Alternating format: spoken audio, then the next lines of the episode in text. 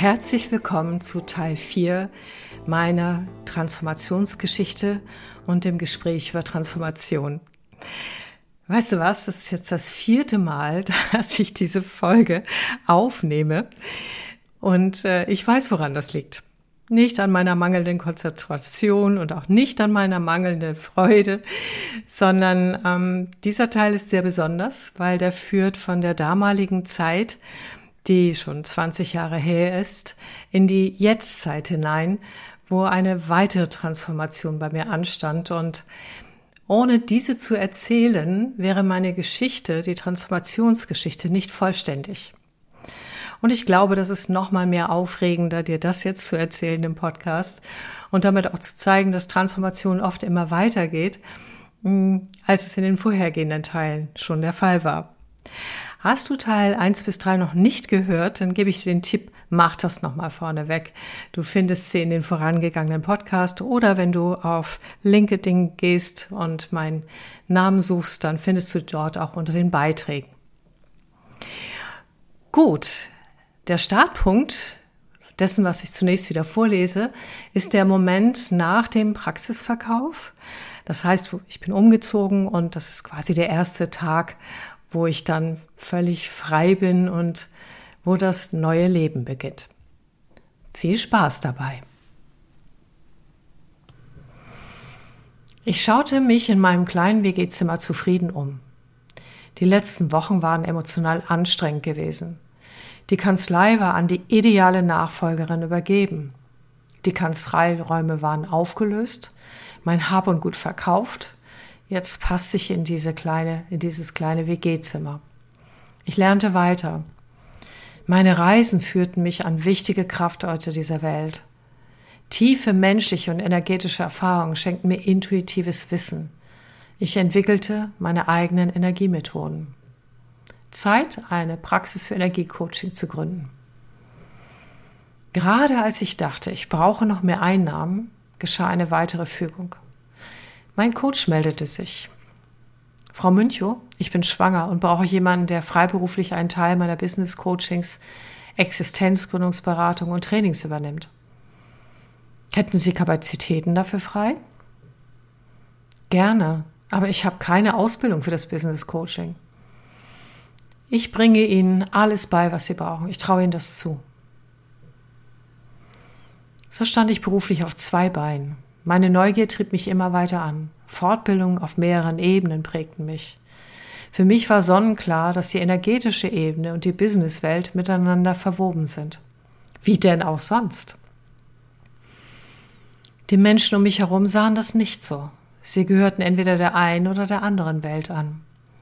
Ein Business Coach Ausbilder sagte wortwörtlich, du willst die energetische Ebene ins Business bringen? Das kannst du vergessen. Das kostet dich nur deinen guten Ruf.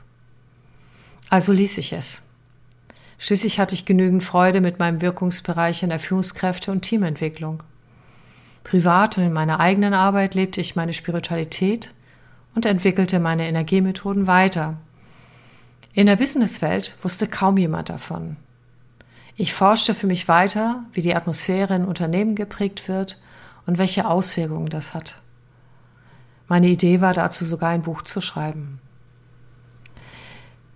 Denn der innere Ruf, die energetische Ebene auch im Business-Kontext bewusst zu zeigen, flammte immer wieder auf. Ich traute mich nicht, wollte nicht aufgeben, was so gut lief, ignorierte die seelische Dringlichkeit stand eine weitere Transformation an, mich nicht mehr zu verstecken. Frau Münchow, Sie haben ein Erschöpfungssyndrom. Ihr Nervensystem ist davon schon stark angeschlagen. Ändern Sie Ihr Leben, sonst wird es sich nicht bessern. Diesmal verstand ich schneller. Doch verstehen hieß noch nicht umsetzen. Ich landete erstmal wieder in der dunklen Nacht der Seele mit Angst und Panikattacken durfte mit viel Hilfe einen Weg gehen, um wieder Kraft und Ausrichtung zu finden. Ich stellte mich meinen größten Ängsten, auch meine anderen Gaben in die Businesswelt zu bringen. Meine Energie kehrte zurück. Seit das Verstecken ein Ende hat, bin ich glücklich. Es ist Erfüllung pur als Energiecoach und Energiescanner, Menschen in Führung und in ihrem Business effektiv zu unterstützen. Ich liebe die Leichtigkeit und die Freude, die dadurch in den Menschen entsteht. Jetzt sind wir in der Jetztzeit angekommen. Die Hintergründe. Ich habe damals noch eine ganze Zeit lang meine Energiecoaching-Praxis geführt, bis ich umgezogen bin, weil ich meinen Mann kennengelernt habe, habe es dann aber nicht wieder aufgegriffen. In der Zwischenzeit hatte ich das große Glück, tatsächlich sehr erfolgreich zu werden mit Führungskräftetrainings, äh, mit Führungskräftecoachings, mit Business-Coachings. Immer mal wieder kam jemand, wofür ich sehr dankbar war, aus der alten Zeit in Anführungsstrichen, als ich noch Energiecoach gearbeitet habe, zu mir. Inzwischen arbeitete ich, also seit einigen Jahren arbeite ich auch online, so dass es vom Raum her überhaupt kein Problem war. Und ich habe das Ganze auch weiter gelebt. Ich habe es nur, weil ich es niemand aufdrängen wollte, niemals erzählt.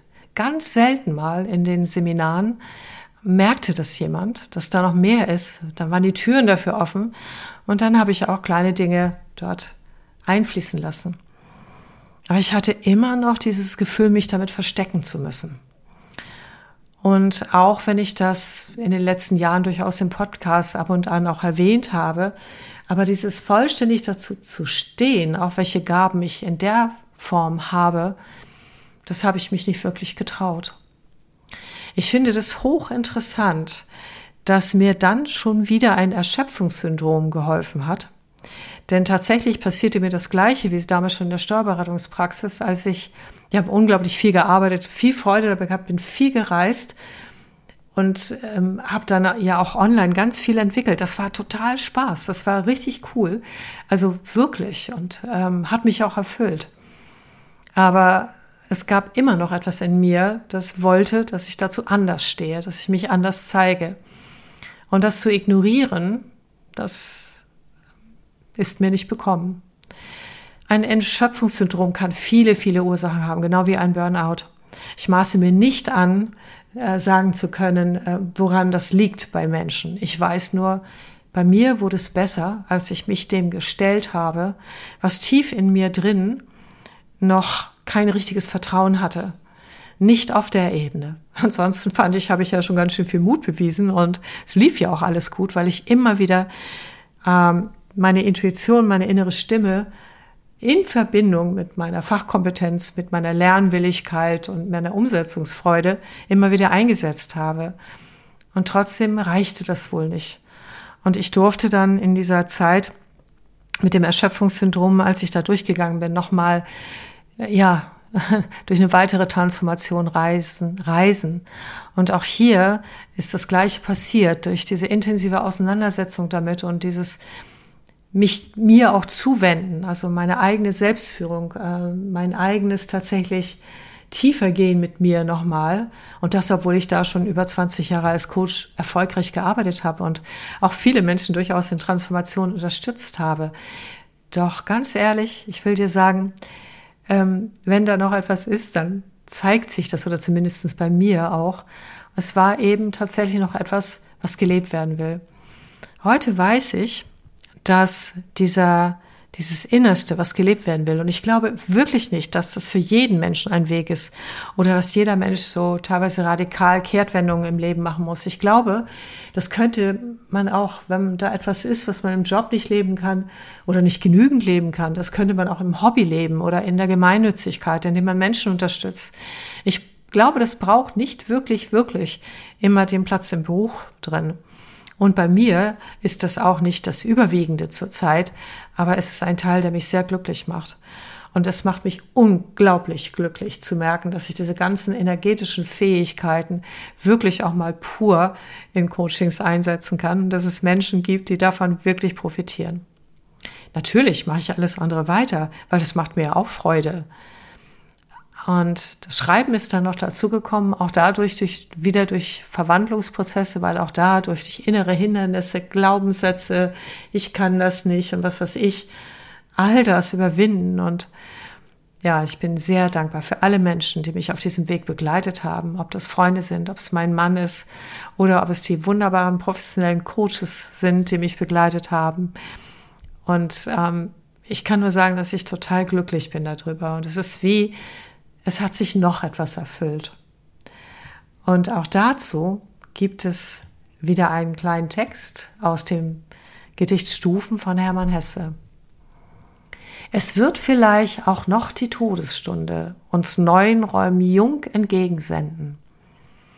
Des Lebensruf an uns wird niemals enden. Wohlan denn Herz, nimm Abschied und Gesunde. Ich finde das so schön. Und zwar, weil es auch für mich passt. Es passt für mich, ich finde, es passt in die Welt. Und ich weiß, dass viele Menschen gerne Lebensveränderung wünschen oder vielleicht auch unter Lebensumständen oder nicht gelebten Talenten oder was auch immer leiden. Und nochmal, das ist kein Aufruf von wegen, hey, lass das alles fallen und ne, geh deinen Weg und folge deinem Herzen. Nee, so einfach ist das nicht. Es will wirklich gut geprüft sein. Und wenn aber das der Ruf sehr stark ist, dann spricht nichts dagegen, das zu leben. Und ich bin sehr gespannt, was mir noch ähm, an Transformationen in diesem Leben ähm, zuteil wird. Jetzt bin ich erstmal sehr glücklich, euch ja erstmal quasi das Happy End meiner Transformationsgeschichte zu erzählen. Und was man daraus lernen kann, ist, glaube ich, oder was ich daraus gelernt habe, vielmehr ist, ähm, wir können die seelische Energie, die in eine bestimmte Richtung strebt, nicht ignorieren, nicht vollständig, weil es uns sonst unsere Lebendigkeit kostet. Und auch wenn die Welt durchaus, na, viel Schwarz-Weiß und alles dazwischen enthält, es gibt immer genügend Möglichkeiten, sich im Leben so zu bewegen, dass wir Erfüllung erfinden. Und ja, das gilt vielleicht nicht für jeden. Es gibt Schicksale, wo das nicht möglich ist. Aber in dem Ganzen, selbst wenn es nicht möglich ist, ist es doch noch möglich, und das habe ich von Viktor Frankl und der Beschäftigung mit Logotherapie gelernt, auch dann gibt es noch einen Sinn, der zu erfüllen ist. Und frei nach dem Motto, wenn das nicht geht, was geht denn dann noch?